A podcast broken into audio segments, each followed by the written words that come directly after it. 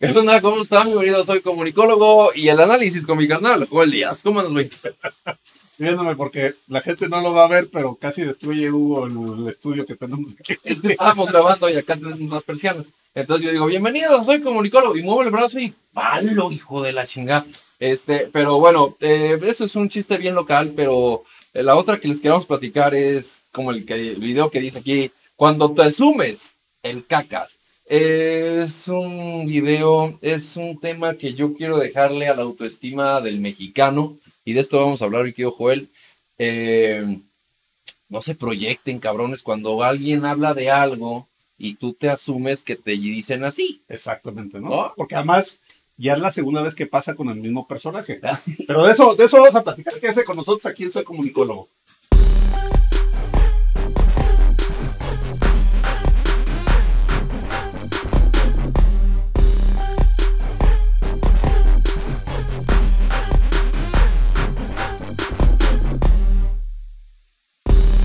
Como que ya es la segunda vez que acá se alude con una... Bueno, te, te debes de acordar que ya hicimos un video por ahí que se llamaba eh, Cuando se pone el saco. Así. Este, o los sacos, cuando Andrés se pone los sacos, una cosa Sí, ya, ya me acordé. Eh, y que tenía que ver con una columna que refería al imbécil de Palacio. Sí. Y que el columnista se refería al jefe de protección civil. Cuando tembló en Palacio y que sacó a... Exactamente, sacó a los- que no sacó a los periodistas. Que sacó al... Ajá. Sacó a- al presidente, exactamente, pero no sacó a los periodistas, ¿no? Y entonces era una crítica al jefe de protección civil. Sí. Y el presidente se puso el saco y él dijo, yo soy el imbécil de Palacio, ¿no? Ajá. Bueno, otra vez la vuelve a hacer López Obrador y resulta que en las marchas que hubo eh, hace unos días eh, en contra de la revocación de mandato en 21 ciudades eh, de nuestro país y que fueron bastante nutridas. Así. O sea, había gente que portaba diversas consignas, ¿no? Y había una señora que portaba una playera muy particular y que López Obrador asume como que el mensaje era directo para él, pero vamos a verlo y lo comentamos. Primero hay que escuchar la queja del presidente. este, está en las redes. Es, tiene una camiseta y tiene su sombrero y su lente. Y dice que él ella está en contra del caca. ¡Fuchicaca! Es que es interesante para que se vea el nivel porque se confunde la cultura con la educación. Oye, el agua.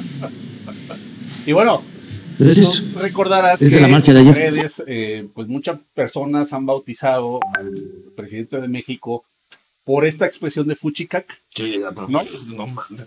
Sí, claro. Y bueno, hoy el presidente se vuelve, vuelve a poner el saco, ve eh, la dedicatoria para él Ajá. y asume como tal el apodo, ¿no?